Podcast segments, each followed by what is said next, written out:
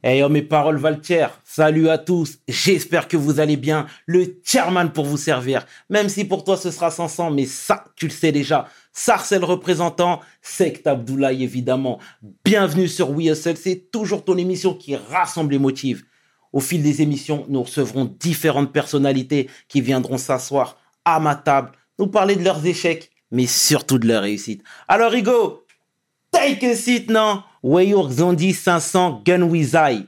Let's get it! We hustle, baby.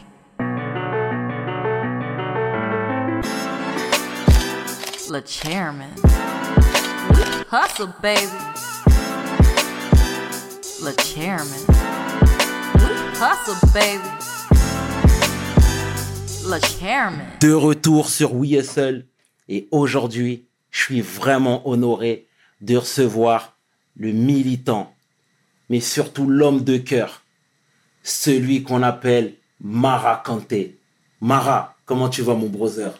Très très bien et toi-même frère? Ça va très bien, merci. Déjà Mara, merci d'avoir accepté l'invitation. Hein. Merci à toi frère. C'était très rapide, je tiens à le signaler. Donc c'est une excellente chose. Action-réaction. Ah, c'est ça, c'est ça. Mara, dis-moi, pour les personnes qui ne te connaissent pas, est-ce que tu peux te présenter, s'il te plaît, mon brother? Bah, je peux te faire une version longue, mais je vais te faire une version courte. En quelques lignes, bien bah, sûr. Moi, c'est Mara Kanté, j'ai 33 ans. Mhm. J'ai grandi à Villers-le-Bel. Et euh, j'ai fait une partie euh, de ma vie. Enfin, j'ai grandi entre Sarcelles et Villers-le-Bel. D'accord. J'étais à Villiers avec une famille euh, polygame. On était 18 frères et sœurs. Mhm. Ensuite, en 1993, il y a une loi qui est passée qui disait que quand une famille polygame déménage, il ne peut plus y avoir deux femmes dans la même maison. Ok. C'est la, la loi Pasqua. Donc, du coup, dès qu'on a, on a déménagé, moi, ma mère, elle a eu un appartement à Sarcelles, à Codec, D'accord. les villes blanches, euh, et les gens ils diront euh, bien. Rose, tu vois. On connaît très Et bien. du coup, et mes autres, euh, mes autres frères, qui sont euh, d'une autre mère, sont restés à Villiers. Et du coup, moi, j'ai fait, je suis resté entre les deux, Sarcelles et Villiers. Pour moi, voilà. De, j'ai quitté Villiers à 17 ans, arrivé à Sarcelles, et du coup, là, je suis entre les deux depuis euh, toutes ces années. D'accord, parfait, parfait. Euh, on reviendra plus longuement, comme tu sais, sur ton, sur ton histoire, hein, ta profonde histoire. Euh, mais avant ça, je voudrais que tu nous parles de ta passion pour le foot. Parce que je sais que tu es un footballeur et apparemment tu as quelques restes encore. Mais je voudrais que tu nous parles de, de, de- cette passion-là. Bah, écoute, de base, pour, pour te donner une chronologie des faits, moi, je, de base, je faisais du break. tu vois. Ok. Je faisais du break, je dansais. J'étais, j'étais un jeune qui, qui essayait de, de vivre de son art, quoi. Tu vois, je me suis dit, ouais, putain, je, suis- je suis gamin, je vois ce qui se passe à la télé, le hip-hop, le break, le smurf et tout. Donc, je veux en être. Je veux faire partie de ce mouvement-là. Ok. Donc, c'est comme ça que j'ai commencé à danser, à faire des podiums, à aller à Châtelet, Oh, avec, euh, avec, avec les, les grands de mon quartier d'accord. à la gare du Nord. Et on, voilà, on dansait comme ça dans toutes les maisons de quartier, dans, tout- dans, dans toutes les villes, on, on bourlinguait. Et on allait, moi j'étais petit. Et je dansais, je, je, je kiffais ma passion. Ma mère, elle, était un peu contre, mais ma grande sœur, elle était dedans. Oh, Tu vois Ma grande sœur, elle était dedans, donc elle, elle faisait du hip-hop, elle faisait du dombolo, tout ça. Donc elle me ramenait à chaque fois dans ses cours de danse et je kiffais. Et je me suis dit, ouais, moi c'est ça mon kiff faire du break et, et, et, et danser. Et par la suite, euh, tu vois, nous, dans notre génération, comme beaucoup d'autres, hein, ma mère elle disait, faut que tu ailles au foot. Tous tes copains font du foot, pourquoi toi tu veux faire de la danse Je disais, mais non, moi c'est de la, moi, c'est la danse, c'est ça que je veux. Tu vois et du coup, comme ça, de fil en aiguille, euh, bah, on joue hein, au foot hein, dans, dans le quartier. Hein. Tous les jours, on joue. Et il s'avère que j'avais une bonne petite patte gauche et tous mes potos, eux qui étaient dans, à fond dans le foot, ils, ils- ils- entre guillemets, ils m'engrainaient à aller jouer avec eux au club. Et un jour, j'ai j'ai été pris par ça. hein.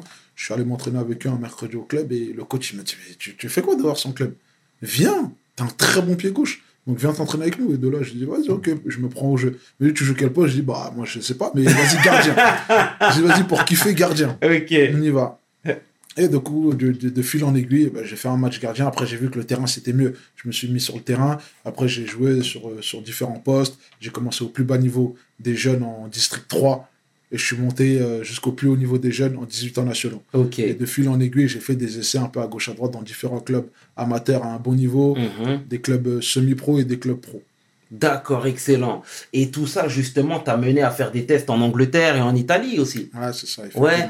Raconte-nous déjà Bah écoute, moi, j'ai cette hein, expérience-là. vois, ouais, ouais, ouais, ouais, ouais, ouais, ouais, on a suivi ça. On a suivi ça, Mara, tu connais. J'ai fait euh, mon petit bonhomme de chemin. J'avais Mhm. pas, à un moment donné, j'avais pas les capacités euh, pour prétendre à une carte de footballeur professionnel, mais je le pensais fort. Ok. Je le pensais fort. Et bah, sur le terrain, ça, voilà, on disait il a un bon pied gauche, mais il n'a pas le truc qui fait que il va, il va aller en centre de formation. Donc du coup, j'ai quitté Villiers au bout de, du- de- d'un an. J'avais pas ma chance là-bas, donc je suis parti euh, au club de Gonesse. Là, j'ai rencontré un coach qui lui m'a vraiment fait prendre, prendre conscience que j'avais les capacités de prétendre à une carte de footballeur professionnel. D'accord. Et je me suis mis à fond dedans. J'ai travaillé, j'ai laissé un petit peu la rue. Pas, pas, j'ai pas totalement laissé, j'ai laissé un petit peu et Mhm. du coup, ça me permettait. euh, c'était mon exutoire. D'accord. Et j'ai commencé à grandir, donc j'étais dans, les, dans, dans, dans la rue. Hein. Ouais. J'étais dans les vices de la rue, j'étais dans le dans, dans l'écosystème de la rue, de, de, vraiment du, de la cave jusqu'en haut. D'accord. Et du coup, je me suis dit à un moment donné, hé mec, faut que tu prennes euh, une vraie décision. Mhm. Et si tu as une vraie décision à prendre, à prendre dans ce système-là, c'est c'est le foot. Bien. Et je me suis toujours dit, si c'est pas la rue, c'est le foot. Et l'option la plus euh, légale et la plus euh, honorable, c'était le football. Donc du coup, je me suis mis à fond dedans. Et j'étais euh, un élève qui était pas, j'étais pas bête à l'école. J'avais pas spécialement euh, des mauvaises notes. J'avais des notes assez correctes, mais je révisais jamais. Et je voyais pas une fin en soi dans les études. Donc du coup, je me suis dit, allez, c'est bon. Fin, de, fin de, de mon cursus scolaire, je me mets à fond dans le foot. C'est ce que j'ai fait. Et de là, de fil en aiguille, il y a des portes qui ont commencé à s'ouvrir. Mon nom, il a commencé à circuler. Et comme j'ai vraiment mis tout mon cœur, mon niveau, il a commencé à, à- à- D'accord. à se voir sûr. et ça a commencé à progresser. Tu vois, j'ai rencontré un préparateur physique qui s'appelle. Izet, Patrice Moisson. Dans la vie, c'est que les rencontres qui font qu'on change. Exactement, mon brother. Tu vois Exactement. Et, et ce mec-là, il m'a, tout de suite dit écoute, tu as des grosses capacités, il faut les travailler, mais tu peux être professionnel. Ok. dit, Et t'avais quel âge? J'avais 18 ans. 18 ans. D'accord. 18 ans. Donc c'est bien de le dire. J'avais 19 ans, pardon. 19 J'avais ans. 19 ans. D'accord. Et moi, je, moi je- à un moment donné, à 18 ans, j'avais quitté. euh, parce qu'après, j'ai bourlingué, j'ai fait Villiers, Gonesse. Après Gonesse, je suis parti dans un club qui s'appelle Saint-Leu, Saint-Leu-la-Forêt. Oui, Après oui. Saint-Leu-la-Forêt, je suis parti à Bretigny-sur-Orge dans le 91. Ah oui, d'accord, Après d'accord. Bretigny-sur-Orge dans le 91, j'ai, euh, je suis parti à Noisy-le-Sec. Ah ouais, d'accord. 93, après Noisy-Sec, je suis revenu euh, à la base. hein. et, et de là, j'ai eu l'opportunité d'aller en Angleterre. J'ai travaillé vite fait en intérim pour pouvoir me payer un billet. Ok, J'ai- bien, c'est important de le souligner, ça, ouais. bien sûr. J'ai un poteau de mon quartier qui, lui, il a dit, il a un cousin en, en Angleterre qui pouvait m'accueillir là-bas. Donc, je l'ai contacté. Je lui ai dit, écoute, si tu peux m'accueillir deux semaines, c'est parfait. Je suis allé, j'ai pris mon sac, j'ai économisé un petit peu, j'ai pris mon billet. Je suis allé à Birmingham et là, je suis parti taper au club. Bien, Je suis parti taper aux portes des clubs, Birmingham, Boston, Aston Villa. Tous, ils m'ont recalé. d'accord, Et après, je suis parti taper dans les petits clubs, tu vois. d'accord. Les clubs de 3 division, 4 division. J'ai fait certains essais. Il y a eu certaines propositions non concluantes. Mais euh, par la suite, je suis rentré chez moi, tout simplement. Et été une première expérience pour moi Mais quoi qu'il euh, en à soit, l'étranger. quoi qu'il en soit, c'est tout le temps des leçons. Que ça. Donc euh, c'est excellent. Quel genre de, de, de gars était Mara dans la rue à Villiers-le-Bel? Toi, tu étais plutôt déjà avant tout. Tu étais quelqu'un de studieux, tu étais quelqu'un qui était un petit peu dans les dans la street, comme on dit, euh, pour, rester, pour rester poli. Bah écoute, si je peux te donner, parce que euh, c'est important de s'identifier, Mhm. si je peux te donner quelque chose qui va me définir, moi j'étais un peu euh, fraîche, j'étais un peu Ken, j'étais un peu, hot dog, Ok. tu vois, et j'étais un peu ma cité va craquer Ah et la haine. J'étais dans tout ça. Donc dans tous ces différents personnages, à un moment donné, j'avais, c'est pas que j'avais du mal à, me, à me comprendre, mais c'est quand je regardais tous ces films-là, je me voyais dans tous ces persos. D'accord. Et je me suis dit, bon, en réalité, c'est ça notre système. Mhm. C'est ça notre game. Donc, si je peux me définir, moi, j'étais un mec de la rue à 200%. Donc, euh, je voyais le football et la rue. Et dans la rue, il y a les bonnes et les mauvaises choses. Absolument. Et on, arrive à- on a du mal à faire la distinction en étant jeune des bonnes et des mauvaises choses. Mhm. Donc, pour moi, hum, tu vois, j'étais euh, un produit tout simplement de mon environnement. Exact. Donc, mon environnement me, me, me proposait de très bonnes choses. Je les prenais et me proposait des mauvaises choses. Tout comme je les acceptais, je les prenais. Donc je me suis imprégné de tout ça et c'est ce qui a fait, euh, c'est ce qui m'a forgé, c'est ce qui a fait que je devienne l'homme que je suis aujourd'hui. D'accord, d'accord. Euh, après, comme tu sais, Mara, euh, ton combat euh, qui est tout à fait honorable, mais tu as connu aussi une période de doute, une période difficile, délicate. Tu as connu la prison. Mhm. Est-ce que si tu, tu peux nous parler, déjà nous rappeler les faits, s'il te plaît? Ok. En 2007, l'armée Mousine ont été percutés par une voiture de police. C'est à leur âme. S'ensuit trois jours de révolte, trois jours de soulèvement populaire. Et dans ces trois jours-là, il y a eu des violences. Et ces violences-là, ça a été le summum en France. Mhm. C'est la première fois où les policiers se font tirer dessus, à balles réelles. Mhm. Donc du coup, ça a été un choc pour tout le monde. Tu vois, dans la ville, comme pour les, les forces publiques, comme pour le gouvernement, comme pour l'opinion publique, pour tout le monde. On a dépassé un cran. Il y a des, euh, des médias ou des gens même qui disaient, il y a eu l'époque Ivan Colonna, et ensuite il y a eu Villiers-le-Bel. Et du coup, quand nous on est arrivé dans cette période-là, on était jeunes, tu vois, moi je prétendais à une carte de footballeur professionnel, je revenais d'Italie dans, dans, dans un club de, de, de- j'avais fait un essai dans un club de première division, Cesena. Cesena. Non, pardon, ils étaient en, en série B, on était parti à Cesena, Ok. j'avais fait mon essai là-bas ensuite, Cesena ça s'est super bien passé, mais j'ai eu une autre opportunité. En série A, je suis parti à Udinese, Oh. et j'ai fait mon essai, ça s'est bien passé, mais finalement ça s'est pas concrétisé, du coup j'ai tout perdu. Mhm. C'est pas grave, je suis rentré, tu vois. Et c'est à ce moment-là qu'il y a eu euh, ces, ces- ces- ces faits dramatiques. L'armée mimousine, ils perdent la vie. S'ensuit trois jours de soulèvement populaire, de révolte. Les policiers se font tirer dessus. La police, euh, voilà, il y en a, ils se font tabasser. Euh, la ville, elle est retournée. Ça brûle, ça casse, ça vole, Exact. ça vandalise, il y a tout. Et du coup, c'est extrêmement violent. Et il y a eu une grosse exposition médiatique. Et tout de suite, les politiques qui sont emparés du truc. C'est inadmissible. La moto, elle était volée, ceci, cela. Et tout de suite, ça a mis le feu aux poudres. Et on sait, euh, quand les politiques ils se mettent de quelque chose, ça devient noir. Et il y a eu, on va dire, quelques, quelques jours d'intervalle entre les faits de violence, de brutalité, de, de, de- de soulèvement populaire et les faits médiatiques où les politiques, tu vois, ils, sont, ils, ont, ils ont tapé sur nous. Mhm. Donc c'est là où euh, il y a eu un appel à témoins. Ils ont fait un appel à témoins qui, qui, qui, qui faisait tout simplement euh, un écho de ce qui s'était passé à l'époque où il y a eu euh, les RAF en France dans les années 60, dans les années 50. Mhm. Ils ont fait un appel à témoins rémunérés parce qu'ils trouvaient personne pour Mhm. dénoncer X ou Y. Donc à partir de là, les gens ils ont commencé à, se- à se, à se lâcher sur, euh, sur tout le monde. hein. Tous ceux qui avaient des contentieux avec X ou Y, ils ont commencé à régler leurs contentieux via ça. Ah ouais. Il y a d'autres personnes qui ont été payées pour dénoncer certaines personnes. Et c'est ça notre histoire. Aussi sombre qu'elle est, c'est ça. Et du coup, dans cette, euh, dans cette grande vague d'interpellation, du moins avant qu'il y ait la vague d'interpellation, il y a eu cette vague-là de commission rogatoire, de, de, de- de propositions d'argent pour avoir euh, des informations. Et quand ils ont récolté assez d'informations pour eux, il y a eu une grosse vague d'interpellation qui a été surmédiatisée avec euh, énormément de caméras et plus de bien. 1500 policiers ou 1200 policiers qui ont été euh, affrétés pour, pour, pour, pour ces- ces- ce moment-là. Du coup, il y a les interpellations. Moi, j'ai pas fait partie de la première vague d'interpellations parce que je n'étais pas concerné. Et le lendemain, il y a un des, des mecs qui a été accusé de tentative de meurtre, port et transport d'armes euh, sur les policiers et qui, lui, il a dénoncé peut-être euh, une quinzaine ou une vingtaine de personnes, facile, et même 30, et beaucoup de personnes pour ne pas dire tout le dossier. Et il a mis mon nom dedans. Donc dès qu'il a mis mon nom dedans, euh, tout simplement, moi, ils sont. Bon, là, je te fais un bref raccourci, parce qu'après, il y a un autre témoin qui a mis mon nom dedans, et un autre témoin qui a rajouté encore mon nom dedans, Mhm. mais il s'avère qu'il y a eu une manipulation. Tu vois, il y a eu trois témoignages, or qu'il s'avère qu'il n'y a eu qu'un seul témoignage, et la base de ces témoignages, c'est un témoignage qui est faux. Mais du coup, il y a eu ces trois témoins qui m'ont mis en cause indirectement, et tout de suite, on est venu me chercher. Et quand on est venu me chercher, moi, j'y étais pas, il y avait mon frère, ils ont embarqué mon frère, ils, l'ont- ils lui ont fait faire quelques heures de garde à vue, ils m'ont laissé. Donc, du coup, moi, avec mes amis, on s'est tous organisés le lendemain. Je suis allé me rendre, et là, c'est là où j'ai euh, vu pour la première fois ce que c'était que le rouleau compresseur de la justice. J'ai été placé 24 heures en garde à vue, j'ai été accusé à tort, j'ai été euh, coupable et condamné Mhm. avant même d'avoir un procès. La présomption d'innocence a été, euh, on va dire, euh, mis de côté dans notre affaire et pour beaucoup de nos semblables. Donc du coup, c'est comme ça que j'ai été placé dans les, dans les locaux de la police, 24 heures, 72 heures, 96 heures. En gros, j'ai fait 4 jours de garde à vue. Et dans ces 4 jours de garde à vue, je clamais mon innocence. Mhm. Ils ont tout fait pour me faire avouer des faits que j'avais pas commis. Donc du coup, c'est comme ça, c'était extrêmement éprouvant, extrêmement dur. Ça a été long. Et voilà, j'avais qu'une seule hâte. À un moment donné, c'est bon. Vous voulez pas m'écouter, vous, vous m'accusez à tort, eh, mettez-moi en prison. Je rentre en prison, je vais dormir, je vais récupérer. Et voilà, il y a eu le, le- le déferment au, tribunal. La juge, elle décide qu'il y a assez d'éléments pour pouvoir me, me- me placer en détention. Donc, il me place en détention. Je suis rentré mercredi en garde à vue. J'ai été placé en détention samedi soir. J'arrive au tribunal, euh, j'arrive en, en maison d'arrêt à Fresnes. Dès qu'on me positionne à Fresnes, voilà.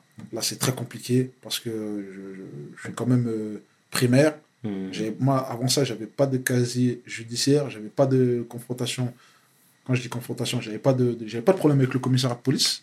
Et du coup, primaire, première fois je vais en garde à vue, je fais le maximum 96 heures. Première fois je vais Ah en prison, ouais. Euh, on me met dans la pire des prisons d'Île-de-France. Et en plus de ça, Isolé. pour, pour des faits extrêmement graves, où sur mon papier il y a marqué perpétuité. Et ensuite, s'ajoute à ça, on me met sous un régime particulier qui s'appelle IM, isolé médiatique. Mhm. Parce que mon affaire elle a été médiatisée, parce que euh, euh, je suis considéré comme un détenu dangereux, donc du coup, on m'isole.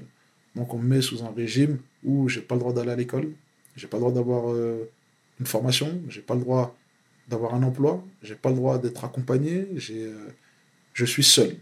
Donc du coup, c'est euh, quelque chose de, de- de très dur, de, de- très violent, de très brutal à accepter. Mais comme je te disais, je suis un produit de mon environnement. Donc la rue, mes parents, ma famille, ma culture, tout m'a été euh, mis en pleine face pour comprendre que ce monde, c'est un monde extrêmement dur. Et que les coups bas de la vie, il faut les accepter. Mhm. Il faut savoir encaisser comme Mohamed Ali. Tu vois ce que je veux dire? Bien sûr, complètement, mon frérot. Donc voilà, après, euh, si tu veux que je déballe, je déballe encore. hein. Absolument, on est là pour ça. D'accord. Et du coup, euh, c'est comme ça que je suis placé en détention, je suis placé dans ce régime particulier, dans ce régime particulier, particulier pardon, qui est là, c'est l'isolement. J'ai aucun droit. Donc je me dis, en fait, le système, la justice, elle est à géométrie variable, elle n'est pas la même pour tout le monde. Mhm. Pourquoi? Parce que je suis un jeune, parce que je suis noir, issu d'une famille Ouais, ben justement, polygame. justement, excuse-moi de te couper. Marin. Justement, j'allais, j'allais y venir, tu m'as emboîté le pas. Est-ce que tu n'étais pas l'archétype, le- l'archétype pardon, du coupable? Comme tu l'as si bien dit, tu es issu d'une, d'une famille polygame. Mhm. Voilà, tu es noir, tu étais Mhm. déscolarisé à l'époque. Ouais. Tu vois Est-ce que Mhm. d'office, tu partais pas avec un boulet? Bah, tu sais, comme on dit, les, les, les dés sont, ils, sont, ils sont pipés. Ok. Tu vois D'emblée, on part avec un handicap. D'emblée, on part avec des bâtons dans les roues. D'emblée, on part avec une certaine étiquette. Et dès lors où tu fais face à la justice, bah, on va dire que tu déjà, es déjà condamné sur certains préjugés. Donc on se dit, si lui, il est là, il n'y a pas de fumée sans feu, c'est qu'il a fait quelque chose. Mhm. C'est qu'il a fait quelque chose. On se dit pas, on va voir, on se dit pas la présomption d'innocence, on se dit juste, on va respecter la règle, on va parler au conditionnel. Monsieur Kanté, vous avez été accusé de, mais pour le moment, il n'y a pas de preuves, mais il y a assez d'éléments qui nous permettent de vous euh, traduire en justice. Ok. Tu vois Et je me suis dit, en fait, le système, il est comme il est. Mais l'être humain, c'est lui qui définit les règles. L'être humain, c'est lui qui définit les règles. Et il faut du bon sens pour comprendre. Et le bon sens, quand il arrive euh, face à ce genre de situation-là, il n'y a plus de bon sens. On parle de chiffres, on Mhm. parle de politique, on parle de, de stratégie, on parle de, conscience collective, on parle de médiatisation. Et tout ça, ça a un impact sur la population, ça a un impact sur les chiffres, ça a un impact sur les gens que nous, nous sommes et sur les gens qui nous regardent. Très important. Et du coup, c'est comme ça que je me suis dit, c'est bon. Ils m'ont mis en prison, ils m'ont mis dans ces conditions. Je vis ce que beaucoup de gens ont vécu. Donc maintenant, comment est-ce qu'on fait? Tu vois, j'étais révolté, j'étais remonté, je ne comprenais pas, j'étais extrêmement euh, vindicatif et je me disais, bah, comment on fait pour sortir de tout ça Tu vois? Et avant même d'arriver à un cheminement positif, j'étais euh, j'étais contre toute l'administration pénitentiaire, Mhm. contre toute personne représentant une autorité, que ce soit les directeurs de la prison, les surveillants, euh, les juges, procureurs, les avocats, tout ça, j'étais contre. Et à un moment donné, dans ma colère, dans mon isolement, voilà, tu vois, il y a plein de choses qui se passent. Les sentiments vont et viennent, montent, descendent, Ouais, contente et tout s'entremêle. Et tu es amené à un moment donné à avoir une certaine réflexion et à avoir un certain recul. Bien sûr. Et, c'est comme ça que j'ai eu ce cheminement. Et j'ai rencontré un bibliothécaire qui, lui, tu vois, je te disais les rencontres, hein, c'est ça. Absolument, toujours. J'ai rencontré un bibliothécaire qui, lui, m'a donné un bouquin. Avant qu'il me donne ce bouquin, tu vois, il y avait un, un journal Jeune Afrique. Et je voyais tous les, les- les présidents africains. Je lui disais, mais c'est, c'est- je lui dis, mais c'est n'importe quoi ça. Mhm. Je disais, eux, ils font n'importe quoi. C'est eux qui gouvernent l'Afrique, mais ils vendent l'Afrique, ils font tout et n'importe quoi, ils- au vu et au, au- au su de tout le monde. Et il me disait, non, tu dois t'intéresser à ces gens-là, parce que c'est la politique qui dirige le monde. Et si tu t'intéresses pas à la politique, tu n'as rien compris. Et moi, j'étais complètement réfractaire à ça. Je m'y intéressais pas. Il m'a dit, écoute, tiens, ton discours, tu as un discours euh, remonté, mais tiens ce bouquin. Et c'est un bouquin qui s'appelle euh, Un message de vie du couleur de la mort, de Roger Oh. McGowan. Oh. McGowan. Et quand j'ai, il m'a dit, lis ce bouquin. Moi, j'avais jamais lu un livre en, en entier. Il m'a dit, lis ce bouquin et tu verras.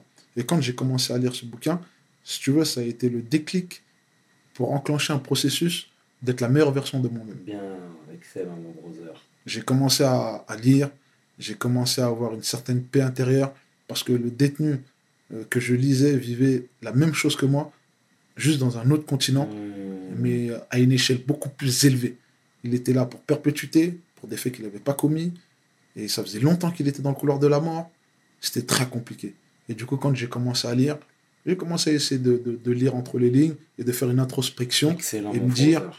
Là, il y a un travail à faire, et le travail qu'il y a à faire, c'est de faire en sorte que cet endroit, 9 mètres carrés, devienne un endroit très large, très grand, très vaste, et un bon repli pour mon fort intérieur.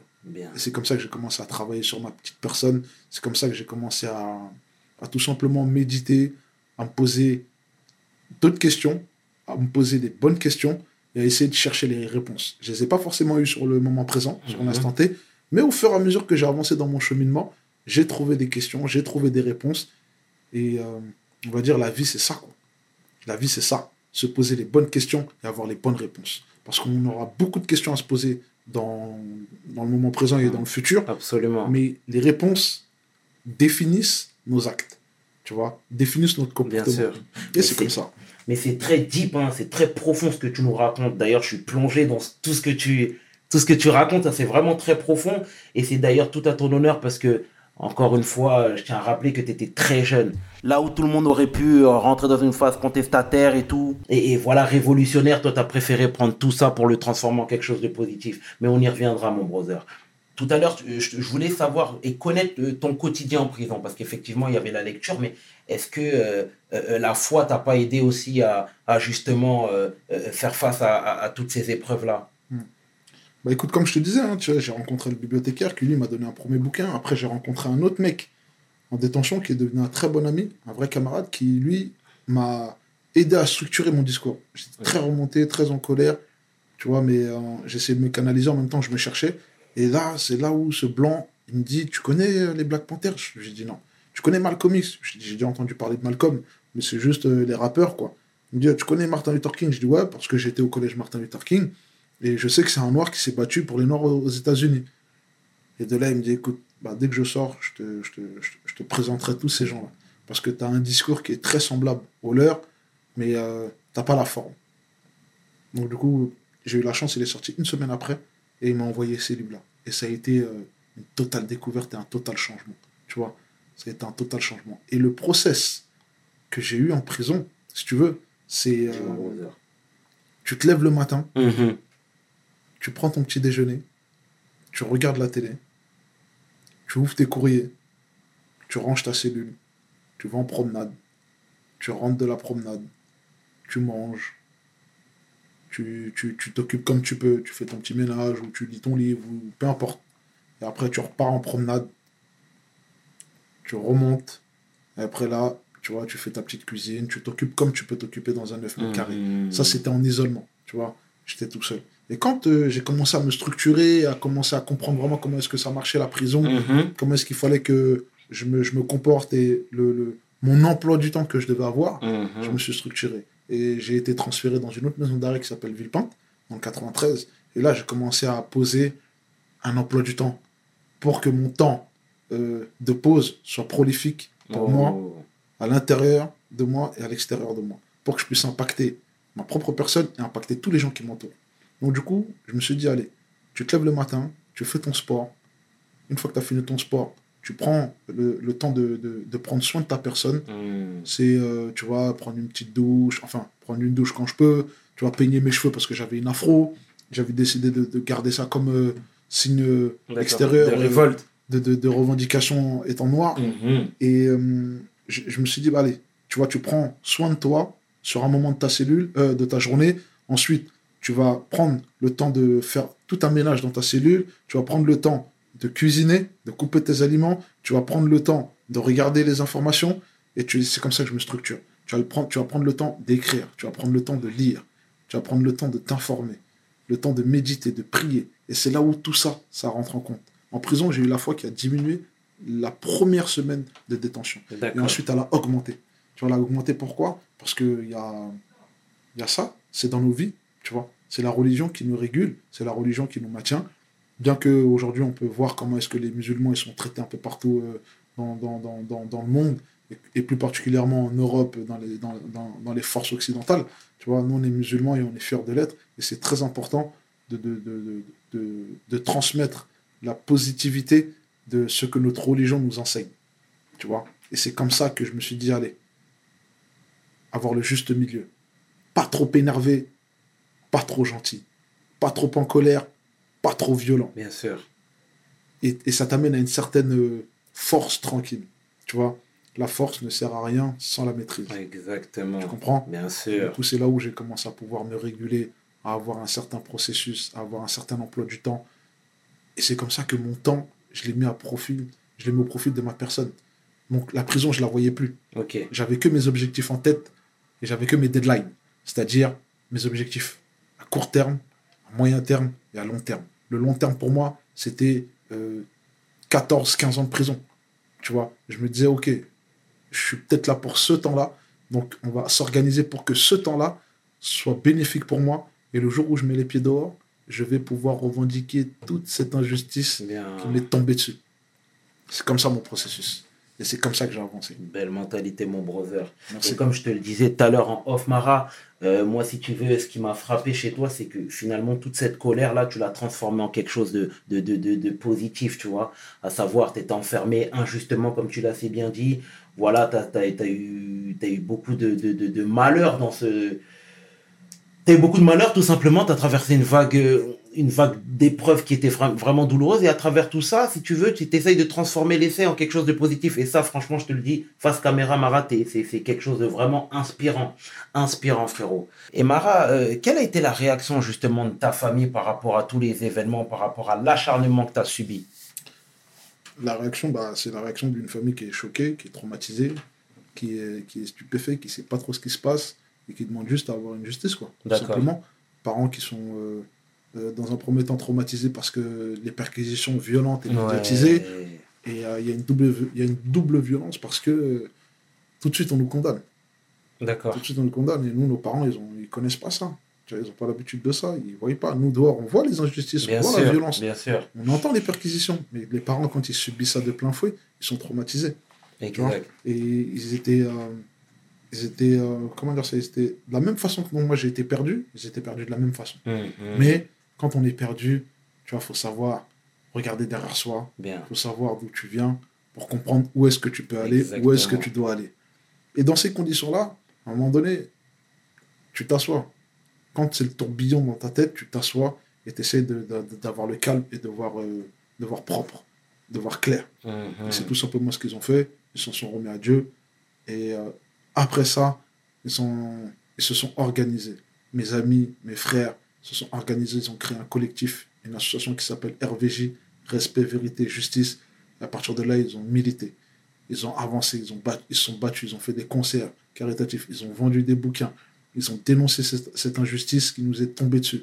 Et ils se sont organisés, ils ont payé des avocats, ils ont payé des, avo- des avocats compétents pour pouvoir avoir une bonne défense face à une justice qui nous condamnait d'office. D'accord.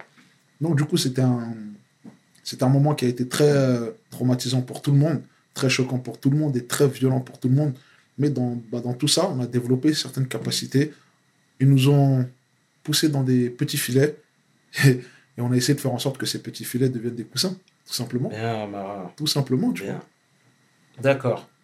Ah, c'est c'est très deep, hein, cette histoire. hein. Franchement. Et euh, par la suite, tu as écrit un livre également, Mara. Et, mais à quel moment tu t'es dit, il faut que je raconte tout ça? Bah écoute, l'injustice que je vivais déjà, j'essayais de la crier haut et fort. Mhm. de là où j'étais. Et j'avais pas les mots, et j'avais pas les bons arguments, les bons mots et la bonne méthodologie pour poser ça. Donc, je- je- je- le temps que je comprenne tout ça, ça a pris énormément de temps. Ma réflexion, tout ça. Et je me suis toujours dit, quand je serai en capacité de poser des mots sur cette souffrance, je vais le faire. Quand je regardais les interviews à la télé, tout ça, je voyais les, les gens qui venaient témoigner, je me disais, ah ouais, quand je, je serai en capacité de le faire, je le ferai. Et dès que j'ai commencé à lire, j'ai commencé à vraiment avoir une autre approche de tout ça. Et là, je me suis dit, c'est bon. Mon vocabulaire, il a commencé à changer. Mon Mhm. mentalité, elle a commencé à changer. Mon comportement, il avait déjà changé. Donc, je me suis dit, c'est bon. Mon vocabulaire il me permet de poser certains mots, certaines phrases sur ma douleur, sur ma colère, sur mon questionnement, sur mes, euh, mes états d'âme tout simplement. Et c'est là où euh, voilà, mon cheminement est arrivé dès que je me suis senti en capacité d'écrire. C'est là où j'ai j'ai écrit. Je me suis dit, c'est incroyable ce que je vis. Les écrits, euh, les paroles s'en vont, mais les écrits restent. Bien sûr. Et c'est ce que j'ai fait. Je me suis dit, allez, écris, mec. J'ai écrit, j'ai raconté mon quotidien tous les jours seulement. Et dans mon quotidien, ça a commencé à avancer. J'ai commencé à écrire genre, mes lectures, ma compréhension du monde, mon questionnement, mes questionnements, mes appréhensions, mes doutes, mes craintes, mes peines, mes joies. Et j'ai entremêlé tous ces sentiments-là et je les ai mis noir sur blanc. Et je me suis dit, ça, c'est quelque chose que je veux montrer à ma future femme à mes futurs enfants. Et au fur et à mesure que j'avance, j'ai compris que ces écrits-là, c'était une sorte de thérapie pour moi, c'était une sorte de, de, de moyen d'échanger avec la personne que j'étais. Tu vois, j'étais, pendant toute ma détention, si tu veux, à un moment donné, j'ai compris qu'il y avait deux personnes en moi. Quand je te dis il y avait deux personnes, c'est il y a la personne que je suis à l'extérieur, comme je suis en face de toi, Bien et il y a la personne qui est à l'intérieur de moi. Tu vois, le truc, c'est, on appelle ça, c'est l'âme, hein, tu vois. Donc j'étais en pleine introspection pendant toute ma détention. Et Mhm. dès que j'ai compris ce système-là d'introspection entre le ce que je suis et le ce que euh, je veux être, là, c'était complètement différent, tu vois. Et j'ai écrit, j'ai écrit, j'ai écrit.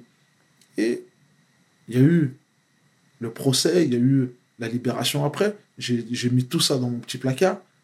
Et c'est devenu euh, quelque chose euh, que j'avais complètement oublié. Il y a eu le procès, il y a eu la libération. Mhm. J'ai refait ma petite vie entre guillemets. J'ai essayé de m'en sortir.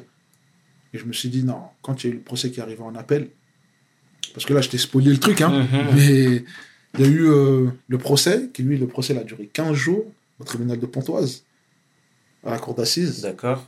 Et pendant les 15 jours, ça a été, euh, ça a été un, un- on va dire, un procès qui été téléphoné, qui été guidé, qui... des manipulations de tout genre. C'était pas un procès équitable. D'accord. On était condamné avant même d'être jugé. Donc, du coup, le procureur, à la fin de ce procès, il a demandé 20 ans pour mes co-accusés. 20, euh, Abou et Adama, 20 ans. Dédé et moi, 15 ans. Et un autre qui s'appelle Samuel, 7 ans. Quelque chose comme ça. Et du coup, on a été euh, condamnés respectivement. Adama, Abou, pardon, 15 ans. Adama, 12 ans.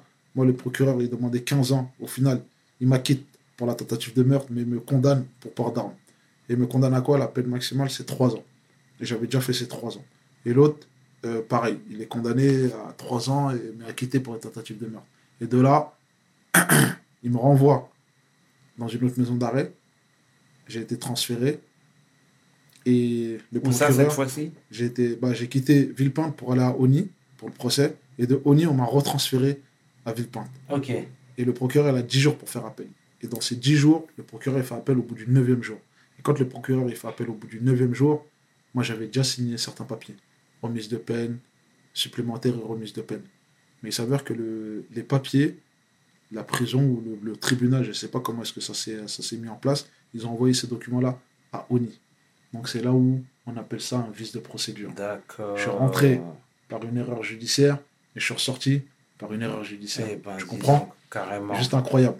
Et du coup, je suis sorti le jour même où mon frère il se mariait. Je suis sorti le jour même où ma mère elle a, elle a accouché.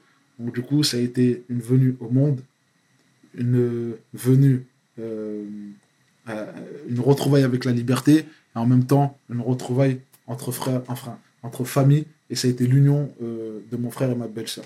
Ça a été un jour très particulier. Et en plus de ça, un vendredi Mhm. tu vois? Et de là, de fil en aiguille, tu vois, par rapport à tout ça, quand le procureur il fait appel, moi j'ai fait ma petite vie entre temps, je me relance dans le foot, je signe en province. Mhm. Ouais. Je signe en province. Et quand je signe en province, je reprends un certain niveau. Ça Mhm. se passe super bien. Il y a une petite exposition médiatique, donc je me dis, c'est bon, mon rêve il reprendre plus belle, je vais pouvoir reprendre le foot et signer dans un club pro. Et c'est là où l'année se termine, le procureur il fait appel. Et quand le procureur il a fait appel, il nous renvoie les documents. Moi je dis, c'est fini, je vais retourner en prison, ça sert plus à rien de jouer au foot. Donc je rentre sur Paris. J'étais en Bourgogne, à Louan-Cuseau, je rentre sur Paris. Là, il y a le procès qui dure cette fois-ci trois semaines au tribunal de Nanterre aux assises. Super médiatisé. Et pareil, je te passe le, long du procès. Notre vie, euh, voilà, déballée, mis au su et au vu de tout le monde. Et là, à la fin, le procureur, il demande les mêmes réquisitoires que le premier, sauf pour moi, il change. Il demande 7 ans. Il demande, il demande 15 ans euh, pour, euh, pour Abou. Il demande euh, 12 ans pour Adama, et il demande 9 ans pour Dédé, et pour moi, il me demande, euh, pour moi, il demande 7 ans. Sept ans. Et je lui dis, qu'est-ce qui a changé entre euh, le premier procès et le deuxième? Il n'y a rien qui a changé. Il n'y a pas une preuve de plus, il n'y a que des preuves de moins. Parce qu'il n'y a eu aucun témoin. Tous les témoins qui nous ont mis en cause, ils sont rétractés. Tu vois? Et on a découvert qu'il y a, y a un témoin qui, au final, enfin, il y avait deux témoins qui, au final, n'étaient qu'un. Parce qu'il y a eu un témoin sous X et un témoin anonyme. Bon, la police, elle a fait un, un genre de micmac qu'on voit comme dans les films. hein. Ils ont inventé un témoin qui n'existe pas. Et du coup, ça aussi, ça a rajouté euh, un genre de, de, de procédure. Et de là, de fil en aiguille, on a compris que voilà, tu vois, le système, il voulait nous condamner. Mais nous, on s'est battu et on est arrivé à la fin de tout ça. Et on se dit, c'est bon. Là, c'est fini. On a fait deux procès où euh, il y a eu des grosses peines. Là, on arrive à, la fin de ce procès-là. faut accepter, c'est bon. Moi, je dis, c'est bon, je vais, retourner en détention. La peine, les réquisitoires, ils tombent, les peines tombent. Donc, pour mes co-accusés, Abou, 15 ans, Adama, 12 ans, Dédé, acquitté de tous les faits qui lui sont reprochés, sauf condamné pour port d'armes. Donc, du coup, il fait 3 ans. Il est condamné à 4 ans, mais il avait déjà fait 4 ans. Donc, du coup, il sort d'office. Mhm. Et moi, acquitté de tous les faits qui me sont reprochés. Et pareil pour l'autre co-accusé. Donc, du coup, là, c'est c'est, pff, la grande surprise, tu vois. C'est- on est choqué, on ne sait pas trop. Les sentiments, ils s'entremêlent parce qu'il y a les frères qui sont condamnés, il y a les frères qui sont acquittés, tu vois. Et donc, du coup, c'était une joie contenue. Et comme j'ai dit euh, devant toutes les caméras des, différents médias, ce jour-là, j'étais comme un poisson dans l'eau qui pleure. Parce que j'ai euh, des larmes qui, étaient quand même assez invisibles. Enfin, assez invisibles, qui étaient invisibles. Et j'ai une joie qui était, aussi invisible. Parce que c'était deux poids, deux mesures. C'était le jour et la nuit. Et c'était le noir dans le blanc, tu vois. Ou le blanc dans le noir. On prend comme on veut.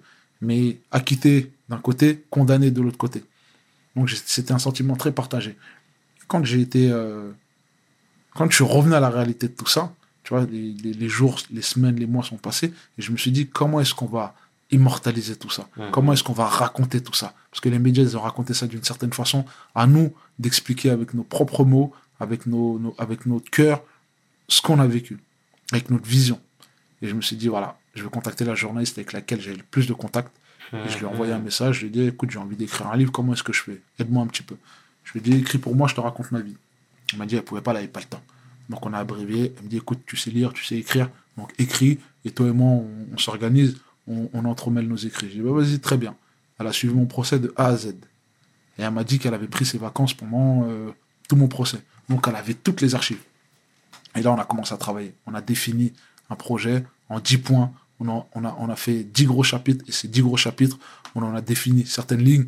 On a commencé à entremêler nos écrits. Et de là, à un moment donné, on a bloqué parce qu'on n'avait plus d'inspi. Et c'est là où je lui sors mon bloc-notes. Et je lui dis, regarde, moi, en prison, j'ai écrit ça. Et, et je lui dis, voilà, mais ça, c'est trop personnel, tu vois, ce que j'ai mis dedans. J'ai pas envie de le dévoiler. Mais en même temps, ma vie, elle est... euh, ma vie, il y a beaucoup de personnes qui se sentent, on va dire, dans la même position que moi, ou qui Mhm. vont se sentir dans la même position que moi, qui vont traverser tout ce que j'ai traversé. Donc, mieux vaut leur donner euh, un certain euh, petit chemin à suivre, ou une certaine expérience, pour, pour avoir une certaine identification. L'être humain, c'est ça, il a besoin de s'identifier.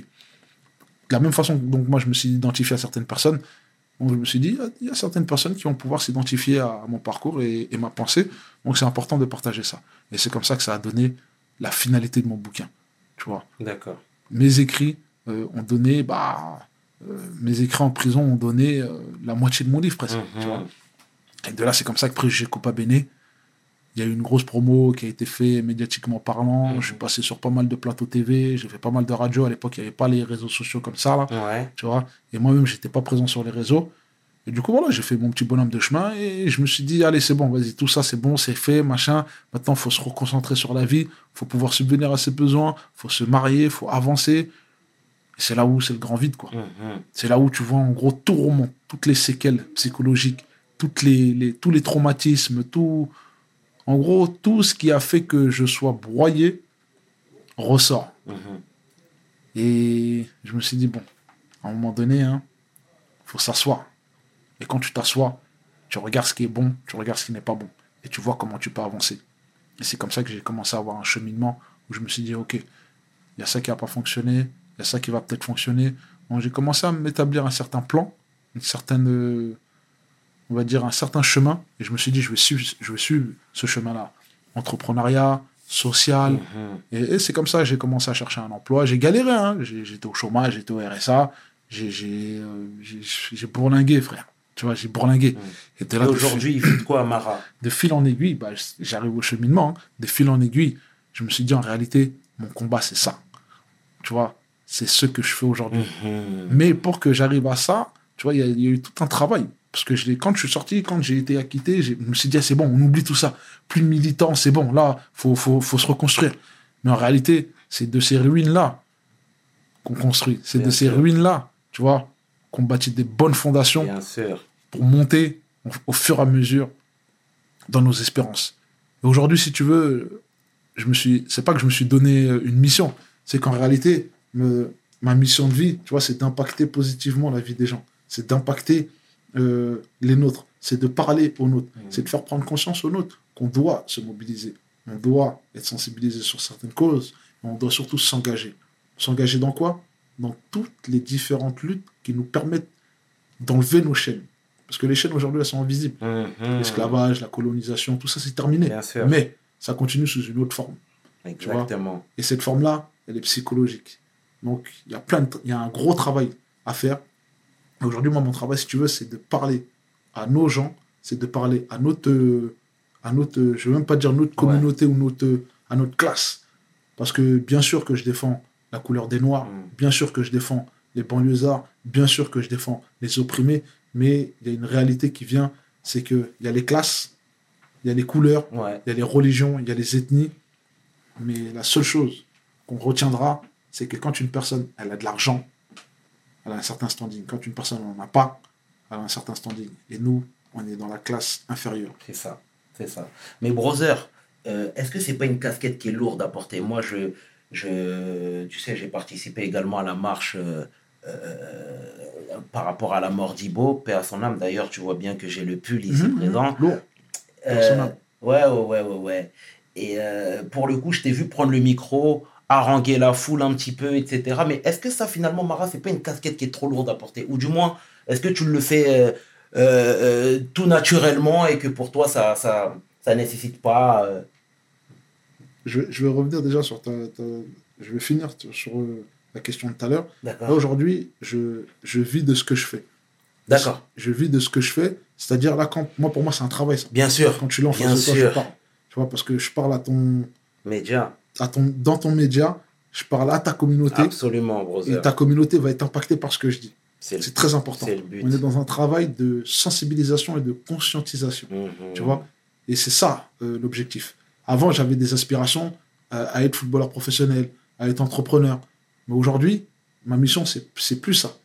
Ma, ma mission, c'est de, de parler au nom de ceux qui ne sont pas entendus et qui ne sont pas vus Tout à fait, brother. tu vois, et qui ne sont pas représentés. C'est ça ma mission de vie. Ensuite, la casquette, bien sûr qu'elle est lourde. La casquette, bien sûr qu'elle est large. La casquette, bien sûr qu'elle est, euh, elle est forte de sens. Mais, de tout temps, il y a toujours eu des gens qui sont réveillés, des gens qui sont mobilisés et des gens qui sont organisés Exactement. pour parler aux plus inertes aux plus inconscients ou aux moins euh, informés. Et du coup, avec le bagage que j'ai, avec l'expérience que j'ai, avec le vécu que j'ai, Bien sûr. je me suis dit, j'ai traversé, on va dire, le désert de la rue, d'un- tu vois, j'allais dire le désert, la rue, l'océan, tout ce que tu veux. En Mhm. tout cas, là où un jeune de banlieue euh, peut être au plus bas de l'échelle et monter, T'as connu. ben, j'ai- connu. J'ai pas connu la gloire, le succès, l'argent, machin, etc. Mais je sais ce que c'est que d'être en bas et je sais ce que c'est que d'être en haut. Parce que je dis en haut, parce que j'ai côtoyé certaines personnes qui sont bien financièrement parlant, qui ont, euh, voilà, qui ont réussi dans leur vie, dans différents milieux. Et j'ai eu la chance de pouvoir euh, les approcher de peu. Mais ma base, c'est en bas. Tu vois, ma base, c'est en bas. Mhm. Et c'est ça aujourd'hui le, le- le- le raisonnement que j'ai. Je me dis que pour, pour nos gens, pour ceux qui ont moins, euh, qui ont moins euh, d'accès à l'emploi, moins d'accès au logement, moins d'accès à l'entrepreneuriat, moins d'accès à tout ce qui est euh, émancipation personnelle, information, culture, richesse ou autre, eh, faut le mettre sur la table Bien sûr. faut le mettre devant. Il faut porter une voix. Et cette voix-là, je ne me suis pas auto- autoproclamé prédicateur, prêcheur ou, ou leader. C'est qu'à un moment donné, on est ce qu'on est. Moi, je, depuis que je suis gamin, je suis toujours devant dans tous les fronts. Comme je te disais, je suis un mec de la rue, je suis un produit de mon environnement. J'ai toujours été devant dans tout, les bonnes et les mauvaises choses. Et ce que je fais là, je le fais naturellement. Je me force pas à le faire. Quand je lis un bouquin, je lis au moins deux heures par jour minimum. Mhm. Enfin, non, excuse-moi. Le minimum, c'est une heure. Tu vois, le minimum, c'est une heure. Et même si les une heure, elles sont découpées en, en dix fois dans la journée, je me mets cette base-là. Tu vois, mais je lis, je me renseigne, je m'informe, j'essaie d'aller chercher la, la, la, la bonne information, Mhm. la bonne source. Et quand je Mhm. prends le micro, quand je prends la parole et quand euh, je suis amené à, à faire des, des, euh, des expositions où euh, on, on débat sur certaines choses, c'est naturel. Je prépare jamais un discours. Bien, Je sais ok. même pas ce que je dis à chaque fois que je prends le micro. tu vois, j'arrive même pas. Là, tu aujourd'hui, tu me donnes un papier, Ouais. tu vas me dire de lire un discours, Ouais. tu vas dire c'est un cotorep plus marrant en vrai. tu vois, quand je dis un cotorep, tu vas dire que ouais, tu vas dire le mec il sait pas lire et écrire, D'accord. il sait pas se prononcer. Mm. Mais c'est comme ça. Quand on parle au cœur, quand on parle avec le cœur, ça parle au cœur. Et bien elle est là la magie du truc. Brother, euh, là pour, le coup- pour le coup, je vais encore rebondir sur euh, euh, l'aspect familial parce que, comme je te l'ai dit tout à l'heure, tu as connu la prison, euh, c'était diffi- euh, c'était difficile, mais ne serait-ce que la relation avec tes parents, etc., ce que tu sais très bien. Et là aujourd'hui, tu es en première ligne, comme, comme, comme on vient de le citer. Quel est leur regard? Parce que finalement, ils ont toujours peur. Aujourd'hui, tu es une cible. J'ai vu qu'il y a quelque temps, tu t'étais fait agresser. Euh, Tu vois ce que je veux dire Ils ont... C'est quoi la réaction des parents, de la famille face à tout ça? Parce que eux, pour le coup, ils veulent certainement pas que tu sois encore en première ligne, tu vois. C'est clair. Ça va sur, on va dire, ta réponse, elle est sur deux volets. Dis-moi, bien sûr. sur deux volets. Le premier volet, c'est que tout travail mérite salaire. Mhm. Moi, je dis tout travail mérite salaire. C'est que j'ai tellement parlé, j'ai tellement milité, j'ai tellement euh, pris les causes à bras le corps et, et avec euh, tout, euh, tout mon amour, toute ma rage et tout mon, mon, mon, mon- mon intellect. C'est qu'à un moment donné, s'il y a une certaine exposition, s'il y a une certaine reconnaissance, reconnaissance, elle doit être là. Tu vois?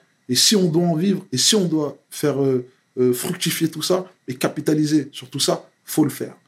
Mais bien, proprement, intelligemment et dans la légalité. Bien sûr. Ça, c'est une première chose. La deuxième chose, bien sûr, c'est des êtres humains, on est des êtres humains, il y a certaines menaces, et on sait que quand tu es dans le feu, quand je dis le feu, quand tu es dans le ghetto, quand tu es en, en plein cœur de la tourmente, bah, tu peux, tu peux vite être pris dans le tourbillon de tout ce qui se passe. Et le tourbillon de tout ce qui se passe, c'est quoi? C'est les contrôles aux faciès, c'est les violences policières, c'est les brutalités, c'est les violences interquartiers, c'est euh, les égaux des gens, le- la jalousie, l'hypocrisie, la trahison, c'est tout ça. Et je suis exposé à tout ça parce que je suis dans le ghetto. Je reste là où ça se passe. Mhm. Moi, pour moi, c'est ma base. Je bouge pas de la rue. Je suis un mec de la rue, je reste dans la rue. Et tu vois, l'idée, c'est de voyager, d'aller un peu partout dans le monde, mais de rester dans sa base. Tu vois, la racine de l'arbre, Y vivre. y vivre. Moi, pour moi, c'est ça. Tout le monde veut partir du ghetto, mais si nous, même, gens du ghetto qui avons vécu, qui connaissons, euh, qui connaissons exactement ce que c'est que le ghetto, si on part du ghetto, tu vois, ça sera toujours que répétitif et ça sera toujours le même circuit qui va se, qui va se répéter, le même schéma qui va se dessiner pour tout le monde. On prend de l'argent, on quitte et en gros, le, le ghetto, il a horreur du vide. Toi, tu vas partir et quelqu'un d'autre, qui va prendre ta place. Tu vois? Et l'idée, c'est pas de partir. On veut rester pour, pour, euh, pour pérenniser la chose et construire de, de- de- bonnes fondations pour que tout ce qu'on met en place, ça reste et ça perdure. Tu vois C'est ça l'idée. Changer les mentalités. On va peut-être pas euh, révolutionner le monde entier, mais on va révolutionner le monde entier par, par, euh, par bloc. Quand je dis on va révolutionner le monde entier, c'est hey, tu changes le monde en bas de chez toi. Tu vois Ça Mhm. commence par en bas de chez toi. Ça commence par la personne qui est en face de toi. Et après, t'impactes au niveau de ton quartier, t'impactes au niveau de ta ville, t'impactes au niveau de ton département. Tu donnes après, t'impactes au niveau de ton pays. Et Mhm. après, t'impactes au niveau de l'international. Mhm. Tu vois, c'est comme ça. Mais le danger, il est toujours là. Il n'y a pas longtemps, j'ai été victime euh, d'un contrôle aux faciès qui allait me coûter la vie. J'ai été étranglé, j'ai été écrasé, j'ai été étouffé. J'ai failli perdre la vie, j'ai failli mourir. Tu vois, de la même façon que Floyd il est mort, c'est la même. J'ai vécu la même chose. La seule chose, c'est que je suis encore vivant. Mhm. Ils m'ont étouffé, j'arrivais plus à respirer. Je leur disais, j'arrive plus à respirer, laissez-moi. Non. Tu vois, ils m'ont insulté dans tous les noms, euh, de tous les noms. Et tu vois, la même façon qu'Adama il est décédé, c'est la- pareil. Et ça doit plus se reproduire ça. Sinon, on quitte ça. Tu vois, si on quitte ça, c'est mort. On n'a plus de crédibilité. Et ça doit être euh, notre force. Tu vois, on doit rester sur le terrain et on doit défendre euh, toutes nos convictions et nos valeurs. Mais à un moment donné, tu vois, c'est clair que ça nous expose à un certain danger. Mais ce danger-là, il nous guette tous.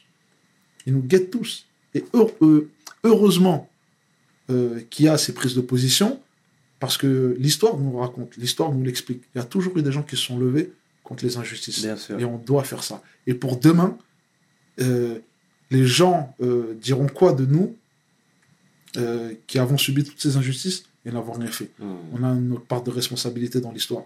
À chacun de la marquer comme il peut.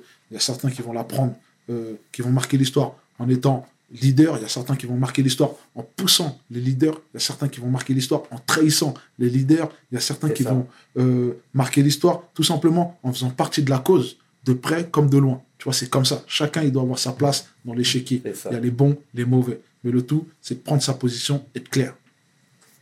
Ouais, du coup, c'est la première partie de la réponse, du coup, et la seconde, en parlant de ta famille, leur réaction face à tout ça. La réaction, c'est Mara, fais attention. Tu vois Et Surtout hein, après ouais. avoir vu euh, dit, euh, les, les- mes les parents, mes parents, même mon entourage, ils ont une certaine peur, une certaine crainte du fait qu'il y, a une- il y a une lumière et cette lumière-là, elle n'est pas forcément bonne des fois parce que il peut tout y avoir. On me dit fais attention à la police, on me dit fais attention aux médias, on me dit fais attention aux gens, fais attention à l'œil parce que plus tu dénonceras certaines choses et plus on va vouloir t'attaquer et, et te faire du mal. Exactement. Donc fais attention, sois vigilant. Et c'est là où je me dis, en réalité, tu vois, on est dans le vrai. À partir du moment où on doit s'inquiéter pour nos valeurs et nos convictions, c'est qu'on dit euh, des choses qui sont censées interpeller, euh, on va dire, euh, comment dire ça? Sont censées interpeller le peuple. Et dès que tu deviens, on dit, on dit quoi? Un homme avec un peu de culture, c'est un danger pour l'humanité. Mhm. Tu vois, Je prétends pas avoir une grosse, une grosse culture, mais j'essaie de m'informer comme je peux. Et le peu d'informations que je reçois, j'essaie de le partager avec un maximum de personnes. Et là, ça devient un problème. Tu vois, là, ça devient un danger. Il n'y a pas longtemps sur les réseaux sociaux, par un groupe de policiers que je ne sais pas spécialement qui c'est, ils m'ont défini comme prédicateur de la haine envers la police. Nous, on n'est pas là pour euh, euh, prêcher la haine contre la police. Nous, Mhm. Ce qu'on revendique, ce qu'on dénonce, c'est les injustices et les inégalités. Tu vois, elle est là la différence. Et toute personne qui est pour la justice, toute personne qui est pour l'égalité sera de notre côté. Bien Et sûr. toute personne qui est dans un déni de ce qu'on dénonce, il est face à nous. Tu vois, elle est là la différence. Nous, on est dans le vrai. Et quand je te parle de vrai, c'est qu'on ne triche pas, on ment pas et on fait les choses avec le cœur. Toutes les causes, Laramie Mousine, ils sont décédés, on se bat pour de vrai pour eux. C'est ça. Ibo, il est décédé, on se bat pour de vrai pour lui. ça. Tu vois, Sabri, Gay Kamara, euh, Babacar, Adama. Adama, euh, tous les frères qui sont partis. Tous les frères qui sont partis. Et Tu vois, vrai, tous les frères qui sont incarcérés. À chaque fois. On prend la fois, parole, Bien tu vois, Bien pour sûr. toutes les, les agressions qu'il y a. Tu vois, on prend la parole et on s'engage. Et quand tu t'engages, tu vas t'exposer à plein de choses. Mais l'être humain, c'est l'être humain. Donc à un moment donné, il faut juste savoir dissocier les, euh, les, les- En fait, je vais même pas dire dissocier. Il faut juste savoir prendre de la hauteur par rapport à certaines choses. Et tu penses que par rapport, Mara, même à ce qui s'est passé avec les policiers il y a quelques semaines maintenant, est-ce que tu n'aurais pas pu, dès le départ, prendre de la hauteur? Parce que comme je te le disais, mon brother, aujourd'hui, tout le monde te connaît. Tout le monde connaît ton combat. Tout le monde sait par quoi... euh, tout le monde sait, pardon, euh, euh, ce que tu as traversé, etc. et tout. Mais Ouais. Est-ce que tu n'aurais pas pu venir avec plus de philosophie? Bah écoute. Tu vois ce bah, que je veux dire? Parce que je sais très bien qu'ils ne sont pas venus euh, euh, de, de, de, de, de manière, euh, de manière posée. Je le sais très bien. Mais Est-ce que toi, tu n'aurais pas pu directement prendre de la hauteur? Bah écoute, je vais te le dire clairement, j'aurais pu prendre de la hauteur, j'ai pris de la hauteur, mais à partir du moment où tu veux m'écraser, là ça prend pas. Mhm. Tu sais, le contrôle au faciès, la France elle a été condamnée pour ça. Mhm. Et là, j'ai été victime d'un contrôle au faciès parce qu'ils sont passés devant moi, ils m'ont pas demandé mes papiers, ils ont fait ce qu'ils avaient à faire, ils n'ont pas trouvé ce qu'ils cherchaient Mhm. et ils sont rabattus sur moi. Et à partir du moment où ils sont rabattus sur moi, je leur ai demandé pourquoi est-ce que vous voulez me contrôler, pourquoi est-ce que vous voulez que je présente mes papiers? Là, c'est du contrôle au faciès, c'est Mhm. pas normal. Et si, euh, et je leur ai dit, je présente pas mes papiers, j'ai pas envie, c'est dans mon droit. Et si on me dit, Mara, la loi c'est de présenter tes papiers, non. L'apartheid, c'était une loi. L'esclave, l'esclavage, c'était une loi. Mhm. Tu vois, c'est pas pour autant que c'était une bonne loi. Rosa Parks, elle s'est assise, c'était interdit par exemple là où elle s'était assise. Bien sûr. Elle était dans l'illégalité. Donc c'est ça que je voulais montrer aux gens. Quand je dis je voulais montrer aux gens, c'est à un moment donné, peu importe ce qui va se passer, parce que je me suis dit, même si vous m'embarquez, même si vous m'envoyez en prison, même si vous faites ce que vous avez à faire, moi je vais aller jusqu'au bout de mon combat. Parce que j'ai pas envie de me faire contrôler tous les jours, ou du moins, j'accepte plus de me faire contrôler tous les jours gratuitement. Il est inconcevable, inconcevable et inadmissible que quand nous, on croise une voiture de police, on se sente en danger. Quand moi, je croise une voiture de police, tous mes signaux s'allument. Parce que je me dis, ça peut finir soit à la mort, soit au tribunal, soit en garde à vue. Peu importe, ça peut finir mal. Mais l'idée, c'est pas ça. C'est qu'à un moment donné, ils sont là pour faire respecter l'ordre et non pas le désordre. Et à nous de faire respecter nos droits constitutionnels et à nous de faire en sorte que cette euh, tyrannie-là des policiers Ouais. s'arrête. C'est à nous de faire en sorte que la loi change. Le contrôle aux faciès, c'est une chose.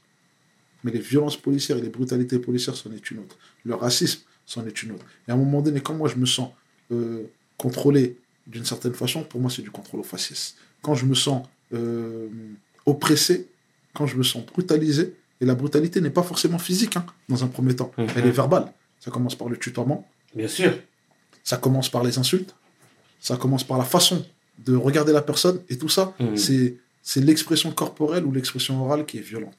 Et ça nous renvoie de suite à quelque chose. Et moi, faut pas me rabaisser, faut pas me manquer de respect, parce que je suis un mec, je suis un être humain, je suis fort, je suis digne, et je respecte la personne qui est en face de moi, donc Mhm. je demande à ce qu'on me respecte. C'est tout simplement ça, tu vois. Et comment ça s'est fini du coup Parce que comme Ça s'est très mal fini. J'ai fini euh, étranglé par terre, coup de taser. J'ai fini au- au- au- en garde à vue, 24 heures de garde à vue. On me défère au parquet. Une fois qu'on me défère au parquet, et, et avant de me défaire au parquet, ce qui est marrant, ce qui m'a réconforté, c'est qu'on me disait, bon voilà, tu suis la version des policiers, tu sors de suite. On prolonge pas ta garde à vue. À partir du moment où on m'a dit ça, je me dis, bah attends, il y a un problème là. Moi, donc moi, je suis pas d'accord avec la version des policiers, mais si je dis euh, oui à tout ce qui a, qui a été écrit, donc je sors. Il n'y a pas de poursuite, il n'y a rien. Je dis, bah écoutez, je, je, je, je rejette tout ce qui a été dit. Moi, je suis dans mon bon droit, donc on va jusqu'au bout. Mhm. Si je dois aller en prison, on y va. Tu vois, mais on va se défendre. Et on est arrivé au, comme ça au- en, en garde à vue. Ils ont prolongé ma garde à vue. On m'a transféré au dépôt. J'arrive au dépôt. Le procureur, euh, par rapport au Covid, il dit voilà, il y a extrêmement de monde. Donc, euh, vous aurez un jugement en différé. Et euh, on va remettre ça plus tard, quoi, tout simplement. Je dis ok, il n'y a pas de problème. Donc, du coup, je me suis dit on se bat. Là, on va dans ce combat.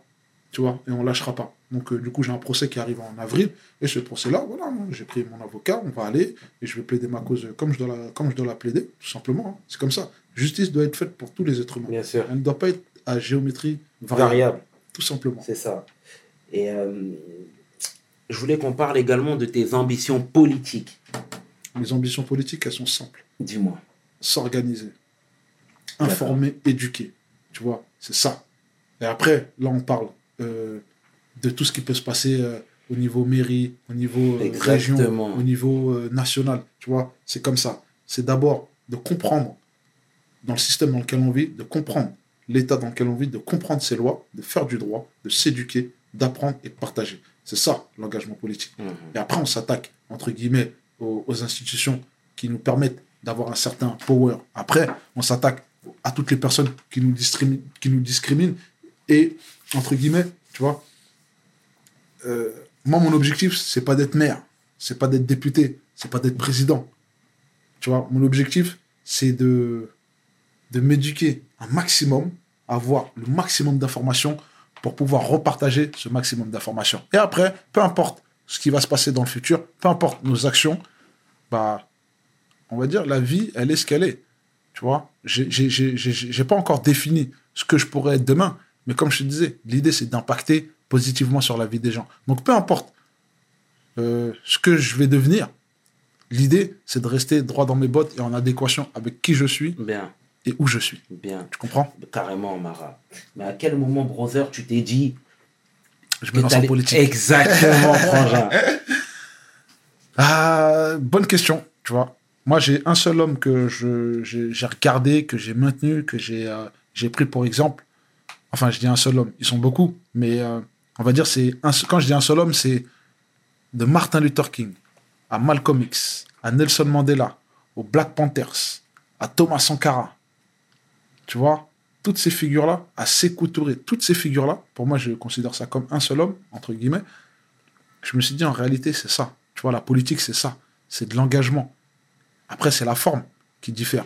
Mais quand j'ai lu tout ça, quand j'ai écouté toutes ces personnes-là, je me suis dit, en vrai, il faut s'organiser. Et quand il y a eu Ibo qui est décédé, perd son âme, Il est décédé, il y a une vidéo. Et cette vidéo-là, on la réclame, on ne peut pas la voir. Ils ne veulent pas nous la donner. Et je me suis dit, c'est les politiques qui décident, donc c'est là-bas qu'on doit aller pour défendre notre cause. Donc on va s'engager. On va s'engager dans quoi? C'était les municipales. Le timing, il était parfait. J'ai rien fait de particulier. J'ai pris une photo comme j'étais. J'avais des nattes à l'époque. J'avais une barbe pas coiffée. Je me suis dit, je suis à l'image d'un simple sarcellois qu'on peut croiser comme ça en bas d'un bâtiment ou à la gare de Sarcelles. Donc tu la partages. Tu mets, tu te présentes pour les élections municipales. Basta. Tu cherches pas. La loi de l'attraction va amener à toi tout ce qui est positif pour cette campagne et tout ce qui est négatif. Et à toi de prendre ce qui est bon et de rejeter ce qui est mauvais. Donc c'est tout simplement ce que j'ai fait. Et je me suis organisé. Et de là, de fil en aiguille, tu comprends que c'est le premier ennemi euh, que j'ai eu, c'était mes gens. Quand j'ai dit mes gens, c'est euh, les, les- les amis de loin ou de près que je pensais euh, pouvoir rallier à ma cause étaient contre moi. Tu vois. Oh. Les premières critiques étaient contre moi. Et je me suis Et dit, ça bon, se traduisait par quoi? Des critiques, des critiques ouvertes. D'accord. Jamais face à face, mais euh, c'est beaucoup de- d'hypocrisie, beaucoup de. T'as eu vent de certains. Ouais, eu certains- beaucoup d'écho, tu vois. D'accord. Et c'est nos. Tu sais, il faut toujours avoir des boucliers hein, dans la street. hein. Bien Et- sûr. Et tu as toujours des, des- des personnes qui viennent te rapporter euh, les dires de X ou de Y, qui te en, faisant, euh, en te disant de faire attention à telle personne, en pensant que. Moi, il y a, y énormément de monde. Euh, je- naïvement, je me suis dit, on s'est lancé en politique, tout le monde va suivre notre mouvement. Mais euh, la réalité nous a montré un autre chemin. Mhm. Elle nous a montré un autre chemin. J'ai été extrêmement critiqué. J'ai été extrêmement blâmé. J'ai été extrêmement insulté. J'ai été, je vais même pas, je vais même pas dire trahi, mais j'ai été même manipulé à un moment donné parce que j'avais pas spécialement d'expérience, tu vois. Et quand j'ai compris tout ça, quand j'ai, je me suis assis, tu sais, quand je te dis, hein, mec, si on me demande quelle saison tu peux être, je te dirais toujours l'été. Mais la réalité, c'est qu'il faut être l'hiver. Parce que même quand il fait chaud, même quand il bout euh, de- de- d'une grosse chaleur, faut savoir garder la tête froide, mec. Tu vois. Et quand tu gardes la tête froide, quand tu gardes la tête froide, tu restes lucide. Tu vois ce que je veux dire? Exactement. Et dans cette campagne, j'ai compris que la, la première personne qu'il fallait combattre, c'est la personne qui était en face de moi. Tu vois C'est la personne qui, qui était comme moi. Tu vois Et après, j'allais combattre les personnes qui étaient contre moi, les personnes qui n'étaient pas comme moi ou les personnes qui ne voyaient pas les choses comme moi. Mais la- le premier interlocuteur qu'il fallait convaincre, c'était... euh, les, les- les, euh, quand je te dis la personne, je généralise. hein. c'est la personne qui était en face de moi, qui Mhm. vivait la même chose que moi, qui, qui était dans la même situation que moi. Voilà l'objectif, tu vois. Et après, j'ai compris, j'ai compris, et j'ai fait la part des choses. Et je me suis dit, c'est bon, fin. Celui qui nous suit, il nous suit. Celui qui nous suit pas, il nous suit pas, il n'y a pas de problème. Il faut avancer, tout simplement. Mais du coup, tu as été approché aussi par quelques têtes. euh, Est-ce que tu peux en parler? Bien sûr, comme je te disais, hein, j'avais pas spécialement d'expérience, donc euh, les gens ont, ont souvent peur de, de ce qu'ils ne maîtrisent pas. Mais moi, je suis un mec, je, je fonce. Tu vois, je fais des choses avec le cœur, et je maîtrisais pas spécialement la politique, mais je me suis dit, on fonce. Et comme on n'avait pas d'expérience, pas de bagage, du coup, voilà, il y a eu plein de choses, et il y a eu la peur de l'inconnu.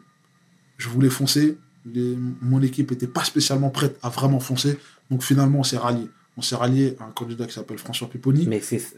Et ça a été une grosse erreur. Mais- Tu vois. Mais dans l'erreur, ça a été la meilleure expérience. Tu comprends? Parce que c'est là où tout le monde critiquait Pupponi.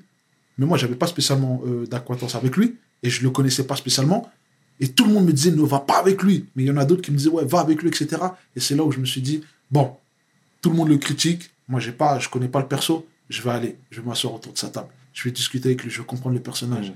Et quand je vais prendre ma décision, là, je vais trancher. Tu voulais avoir la matière, les éléments avant de, pouvoir trancher. Moi, si je peux me permettre, Mara, euh, comme tu sais très bien, euh, je- on- nous venons de la même ville, Mhm. Sarcelles.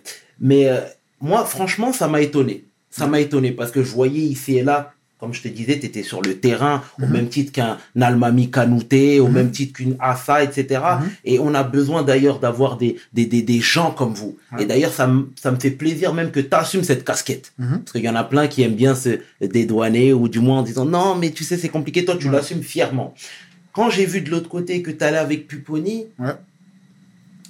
Ça m'a laissé un goût amer. Pourquoi? Parce que si tu veux, lui, c'est un diviseur. Ah, ah, compris. Toi-même qui tout à l'heure en début euh, d'é- d'émission, euh, de discussion, parce que j'aime pas le terme interview, mais tu disais que tu revendiquais fièrement tes convictions euh, euh, religieuse, etc. Mhm. Je me suis dit, mais pourquoi Mara va de ce côté-là? Et lui, il était, il était complètement à l'inverse de tout ce que moi Il je était représentais. complètement à l'inverse de tout ce Et que je- toi tu je donner le représentais. processus. Le processus, c'est lequel? Et c'est là où je me suis dit, le bizarre. Renoir, le frérot, je suis ses, ses combats, etc. Mais ici, il y a un couac et j'ai besoin qu'il m'en parle, le frère. Et bah, ce je vais t'ai- je vais t'expliquer, c'est là où je te dis, quand tu manques d'expérience, des fois, tu veux. Tu, tu vois, il y a des choses qu'on n'assume pas. Bien sûr. Donc, moi, moi mon, mon statut, je l'assume. C'est pas que je l'assume pas. Tu vois, je me suis dit, je suis pas une icône. Je suis pas un, je suis pas un leader. Hmm. Je, je suis personne. Moi, je suis juste dans un combat. C'est tout. Mais à un moment donné, j'ai vu que je suis écouté et il y a une certaine exposition. Et ça, tu vois, ça a un impact. Donc, quand un politique comme Pupponi, Mm. il m'appelle, il me dit, Mara, viens à mes côtés, il sait que ça aura un impact. Tu vois. Et en même temps qu'il a voulu euh, me rallier à sa cause, et je me suis rallié à sa cause, tu vois, c'était pour avoir un certain crédit auprès de certaines personnes. Et je me suis dit, j'ai pas d'expérience, je sais pas qui il est, donc je savais pas trop quoi faire. Et j'ai j'ai voulu, j'ai pas voulu faire le mec qui va, qui n'écoute personne. Je vais, je fais mon truc parce que de base, moi, je voulais me rallier à personne et je voulais foncer tout seul. Mais mon équipe avec qui j'étais ne souhaitait pas ça, Mhm. préférait se rallier. Donc j'ai dit, bon, vas-y, on va, on va faire simple, on va se rallier. Et à qui on se rallie La balance est penchée sur Pupponi. Donc tout le monde était pour. Je me suis dit, bah vas-y, moi les gars, je vous suis. Et tu sais, tu connais comment ça se passe Bien sûr. dans le groupe. Beaucoup disaient, ouais, indirectement, lui, lui, il a la grosse tête, lui, il veut la lumière, lui, il veut ceci, lui, il veut cela. Vas-y, moi, je me couche, les gars. Je suis peut-être sur la lumière, je suis derrière vous. D'accord, ok. Je vous représente, Il n'y a pas de problème. Tu vois. Donc, je me suis couché, j'ai représenté. Mais quand j'ai représenté, j'ai vu qui il était, j'ai vu ce qu'il était, j'ai vu ce qu'il véhiculait. Je me suis dit, impossible. Lui, c'est le jour Mm. et, et moi, c'est la nuit. C'est pas possible. Mais, mais euh, j'entends ce que tu dis. Et d'ailleurs, c'est même bien de, de, de, de dire que finalement, tu n'étais pas seul à prendre cette décision-là. Ah, loin de là. Je Voilà. coupe, je t'arrête. Euh, Dis-moi. J'ai pas pris la décision tout seul de me mettre avec lui. C'était même pas ma décision. Ok. C'était la décision d'un groupe. Tu vois Mais en l'occurrence, étant donné que la vitrine, Ouais. C'était, et tout, et justement, tout m'est tombé dessus. absolument. Maintenant, je t'emboîte le pas. Je sens que tu as Normal. des choses à dire Normal. encore derrière. Mais si tu veux, là où encore une fois, on doit se dire nous-mêmes que on n'est pas prêt à tout faire pour aller là-haut. Quitte fait. à ce que ça prenne plus de temps. Ouais, Ça prendra plus de temps. tout à fait. Je suis complètement d'accord. Mais on ne doit pas aller tête baissée en se disant que là, on a des points à prendre, on, a une, on sera écouté par le plus grand nombre de personnes, Tout à fait d'accord. tu vois. Et ce qui est bien chez toi, Mara, c'est que depuis tout à l'heure, avec franchise, tu reconnais le truc en disant, Ah, moi, je reconnais mis les pieds. Non, mais c'est bien, mais c'est très bien, c'est excellent. Ça a été, la, la, on va dire, ça a été une erreur.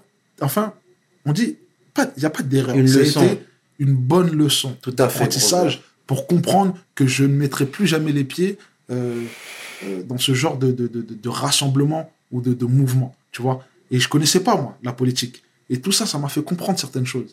Et j'ai appris certaines choses. Donc, quand tu te trompes, il est simple de dire, je me suis trompé, sûr, je, sors, je prends une autre route. Exactement. Et c'est tout simplement ce que j'ai fait. Je suis un être humain avec mes faiblesses et mes qualités et, et mes bons et mes mauvais choix. Tout Là, c'était un choix collectif et non pas un choix personnel. Et à partir du moment où j'ai fait mon choix euh, personnel de me dire à mon équipe, Eh, les gars, on se retire, c'est pas le bon gars, même si il peut nous apporter euh, telle ou telle chose, c'est pas grave. Nous, on n'est pas là pour la lumière, on n'est pas là pour l'argent, on n'est pas là pour un confort. Il nous a rien apporté de notre vivant. Donc, c'est pas demain qui va nous apporter quelque Tout chose. fait, Venons, on quitte. Et à partir de ce moment-là, dans mon équipe, ils m'ont pas suivi. Ok, pas de problème. J'ai quitté. Et quand j'ai quitté euh, son groupe, je lui ai dit ouvertement à Peponi, j'ai dit, tu vois, toi et moi, c'est le jour et la nuit. Ça ne matche pas. Hmm, Tu vois, quand je dis ça ne matche pas, ce que tu défends, c'est tes valeurs, c'est tes convictions, il n'y a pas de problème. Moi, c'est pas ce que je défends. Donc, avec le plus simple des respects, je me retire. Cette campagne, elle me dit rien du tout. Et de là, de fil en aiguille, il y a le maire, il y a le maire actuel, euh, Patrick Haddad, qui lui m'a apporté enfin euh, une, une attention particulière. Il m'a envoyé un message. Il m'a dit Mara, j'ai entendu que tu avais quitté euh, le groupe et que tu soutenais plus Pony. Moi, euh, j'ai vu ce que tu fais. J'ai vraiment confiance en, en- en- en un type comme toi. Donc, ton soutien me serait extrêmement important dans ta zone. Et au même moment, dans ma zone, je suis extrêmement critiqué parce que j'ai quitté euh, Peponi. Donc c'est là où moi j'ai assumé. Et tu vois, ce que je suis en train d'essayer de faire passer comme message aux gens, c'est assumer vos bien. choix, assumer euh, ce que vous êtes, assumer ce que vous faites et assumer où vous voulez aller. C'est bien, mon Moi, dans mon objectif, j'avais aucun intérêt particulier. J'ai pas demandé un poste. J'ai pas demandé euh, avoir une subvention. Mhm. Ah si, pardon. On avait une association. On a une association, une association qui s'appelle le Grand Défi. Lui a dit, écoute, tu vas donner une subvention à notre association qui va pouvoir faire, faire euh, des actions dans le quartier et dans la ville. Mais après, à un moment donné, quand je me suis, ça c'était avec Péponi, et quand je me suis retiré, je me suis mis avec Haddad, je dis écoute, c'est simple. Nous, on te fait passer. Quand on te fait passer, là, on discute, on s'assoit autour de la table et on voit comment est-ce qu'on peut impacter sur la vie. C'est tout. Tu vois, j'ai pas demandé. Et même là, pour dire, quand on l'a fait passer, Piponi, parce qu'il y a très peu de gens qui m'ont soutenu euh, dans, dans, dans mon équipe, et ça, faut le dire, c'est une réalité. Pour dire, euh, tout le monde m'a tourné le dos, sauf mon gars, tu vois, qui m'a boosté, qui lui-même m'a lancé en politique. Euh, quand je dis m'a lancé, c'est lui qui me poussait toujours, Malik Diallo. qui me disait Ah, toujours, ouais, engage-toi en politique. beaucoup. faut que ça soit toi. Et lui, il était derrière et je lui ai dit, mon gars, Mm. j'ai dit, mon gars, là, on s'est trompé, viens, on quitte. Et lui-même, dès qu'il a compris ça, il a dit, écoute, on s'est trompé, t'as raison, on quitte. Donc, on a quitté Piponi, on est parti. Et de là, j'ai apporté mon soutien à Patrick Haddad, on a travaillé ensemble. Il y a plein de gens qui m'ont tourné dos dans le quartier, qui étaient avec Piponi, qui étaient contre moi. Je leur ai dit, c'est pas grave. Faites vos vies, il n'y a pas de problème, les gars. Les gars, moi, j'avance. Et dans, dans, mon, dans mon travail, c'était un travail de fond et, et c'était sincère. Et les, les, les habitants, ils ont compris. Au premier tour, dans mon secteur, Piponi, il est passé. Haddad, il a perdu. Au deuxième tour, dans mon secteur, Piponi, il a perdu. Haddad, il est passé. D'accord. La balance, je vais pas dire c'est moi, j'ai fait, j'ai j'ai participé à- à- au renversement de, de ça. Mais j'ai eu ma contribution. D'accord. J'ai échangé avec des gens. J'aurais fait comprendre notre combat, Mhm. notre engagement, nos prises d'opposition. Et les gens, tout simplement, ils nous ont suivis. Ils ont accepté. Tu vois. Bien. Il est là le truc. L'être humain, c'est comme ça. À un moment donné, on fait des choix. Nos choix ne sont pas forcément Bien les évidemment. meilleurs, mais il faut avoir le juste milieu. Et quand tu comprends qu'une chose est mauvaise, quitte. Sors de cette chose-là. Et tu prends le meilleur des chemins qui est positif pour toi. C'est bien, brother. Quelle humilité. C'est bien, c'est- très bien. Normal. C'est important. Non, on mais est c'est important parce que. Tu vois, comme je dis, on est des êtres humains entiers. beaucoup ont tendance à oublier ça et venir face caméra en disant j'ai fauté. C'est très bien. c'est faut, très faut bien. accepter. On n'est pas parfait. Personne n'est parfait. C'est Même bien. là, dans cette interview, quand il sortira, il y a certaines personnes qui vont voir et qui vont dire Ah putain, il parle mal de mon groupe, il parle mal de moi, il parle. Eh, je raconte les faits, c'est tout. C'est pas Tu grave, On frérot. est là pour raconter les faits. En tout cas, le on, on a d'animosité passé. contre personne. Bien On a évidemment. de haine et de colère contre personne. Mais on dit les choses telles qu'elles sont. Bien et sûr, on vit et on avance, tout simplement. C'est bien, brother. Et la discussion touche à sa fin, mais avant de, de- de conclure, quels sont tes futurs projets? Mes futurs projets, Mm. ils sont simples. S'éduquer, partager, informer. Et dans tout ça, ça comprend beaucoup de choses. Ça comprend euh, refaire une remise à niveau sur mes lacunes en français ou autre. Tu vois, reprendre des études. Reprendre des études, comprendre notre, notre système, faire euh, comme euh, la grande sœur Amal l'a fait. Tu vois, aujourd'hui, elles sont engagées. euh, Elle, elle valide euh, Amal Bentoutsi Amal Bentoutsi, ouais. Elle a, je crois, elle a validé sa troisième année ou sa deuxième année pour être avocate. Tu vois, en gros, c'est ce genre de chemin-là. Tu vois, Euh, de la même façon qu'on dénonce certaines choses, il faut qu'on puisse apporter des solutions.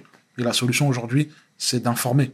Mm. Et l'information, elle, elle- nous servira à tous. Donc, du coup, c'est, tu vois, de, de s'éduquer, de s'éduquer, faire une bonne remise à niveau, apprendre le droit, Bien. et pouvoir euh, mettre euh, des systèmes en place qui nous permettent de nous émanciper et casser le plafond de verre qui nous maintient la tête sous l'eau.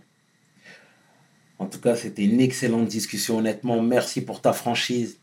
Merci pour, euh, pour cette transmission. Pour cette bonne humeur. Ah, j'ai un projet, j'ai oublié de te dire. Dis-moi. un- un le, le, le, le projet aujourd'hui, on va dire, le projet que j'ai futur, que je suis en train d'essayer de mettre en place, c'est de créer un club de moto. Et ce club de moto, c'est, euh, tu peux voir ça sous une association aussi, hein, mais c'est de, de structurer le, le, le- de structurer notre, notre bike life. Tu vois, nous, on a un délire, c'est la moto. On fait de la moto. On aime les roues arrière, on aime les crosses, on aime les grosses motos, on aime les petites motos. Et dans, dans nos quartiers, il y en a beaucoup qui partent sur une moto. Il faut sensibiliser ça, il faut organiser ça, faut faire des, euh, des, euh, des, des- on va dire des cours, il faut faire des, des, des débats sur ça, il faut orienter, il faut, faut, faut expliquer pourquoi on aime la moto. Donc du coup, là, euh, l'un des projets que je suis en train de mettre en place, c'est ça, tu vois, c'est un projet moto. Et ce projet moto-là, il, va, euh, il, a, il, a, il a énormément de branches. Et dans, dans ces branches-là, il y a du social, il y a de l'humanitaire, il y a de l'éducation. Et ça reste en ligne avec tout ce que je fais, tu vois. Mais le seul outil que j'ai pour tout ça, c'est la moto. Et rassembler autour de la moto.